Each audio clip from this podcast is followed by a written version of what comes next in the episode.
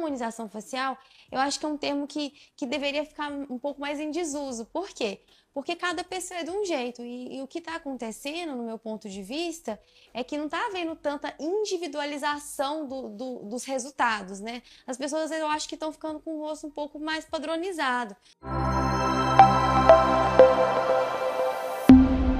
Os músculos da face, ou seja, os músculos da mímica facial, eles são bem acopladinhos na pele, ou seja, a pele está aqui e logo atrás dela está esse músculo da mímica facial. Então, à medida que a gente contrai esse músculo, a pele ela vai enrugar junto com aquele músculo, porque ele está logo atrás da pele, né? E à medida que o tempo vai passando, a gente vai percebendo que essas rugas que elas são toda hora dinâmicas, né? elas se mexem à medida que a gente vai contraindo, elas começam a ficar rugas fixas. E o que, que significa isso? É geralmente quando, por exemplo, a gente vai amassando um papel e depois que o papel a gente coloca ele retinho de novo, ele continua amassado, né? Ou seja, as rugas mais ou menos são isso.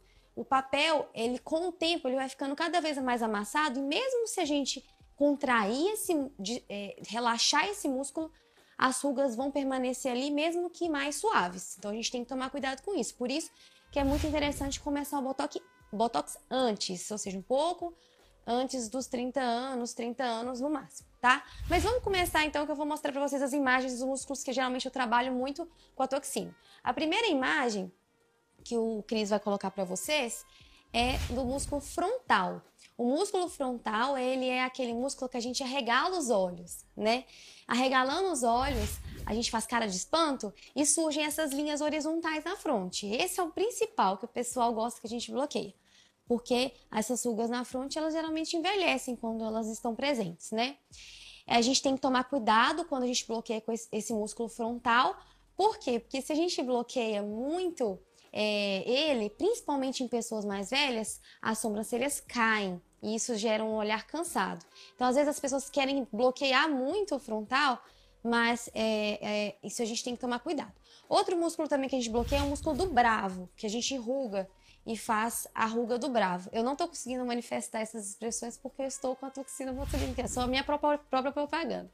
Então a gente faz o músculo do bravo e aí isso também é muito interessante a gente bloquear, porque senão, com o passar do tempo, a pessoa fica com a cara de bra brava fixa. Vocês devem conhecer alguém com esse rosto de bravo fixo. A pessoa fala assim: "Não, mas eu não tô brava agora".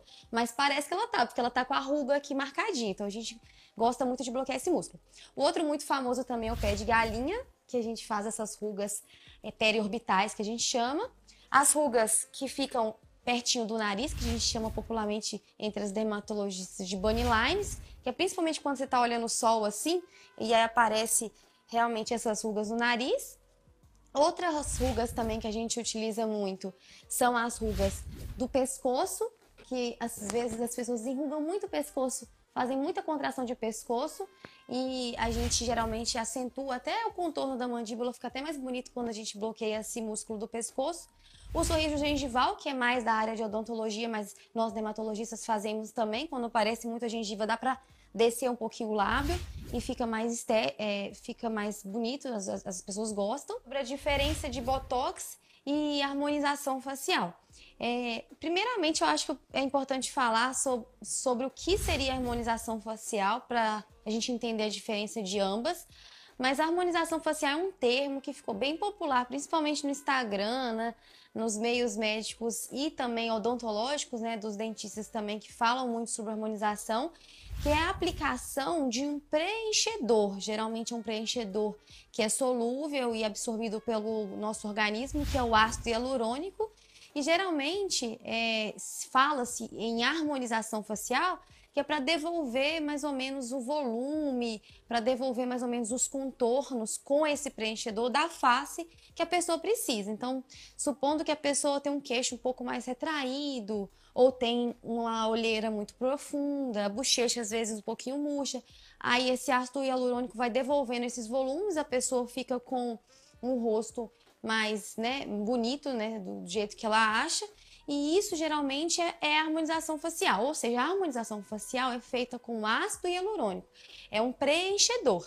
Isso é importante salientar, gente, que a harmonização facial, eu acho que é um termo que, que deveria ficar um pouco mais em desuso. Por quê? porque cada pessoa é de um jeito. E, e o que está acontecendo, no meu ponto de vista, é que não está havendo tanta individualização do, do, dos resultados, né? As pessoas, eu acho que estão ficando com o rosto um pouco mais padronizado. Um queixo muito marcado, mandíbula marcada, é, a bochecha muito marcada, que a gente chama de top model look, que é é quando a gente injeta ácido hialurônico aqui, o hialurônico aqui. Então, eu acho que a gente podia desmistificar um pouquinho esse termo, porque eu acho que cada pessoa tem um rosto único que fica de, da sua forma própria de ser bonito. Então, eu acho que é interessante observar isso. Então, qual é a diferença dos dois? A harmonização facial, a gente injeta preenchedores na face do paciente, que é o ácido hialurônico, porque ele é o melhor de todos, porque ele é absorvido, ou seja, ele é parte do nosso organismo, então o nosso organismo sabe como absorver ele.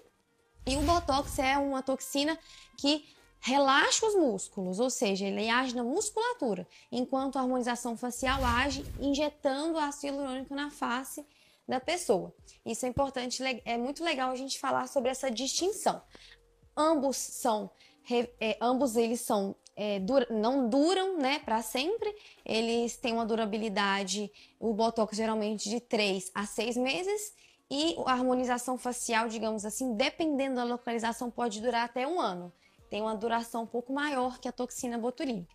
Mas são indicações diferentes, produtos diferentes, mas que se feitos conjuntamente dão um resultado legal e a gente faz isso aqui na clínica.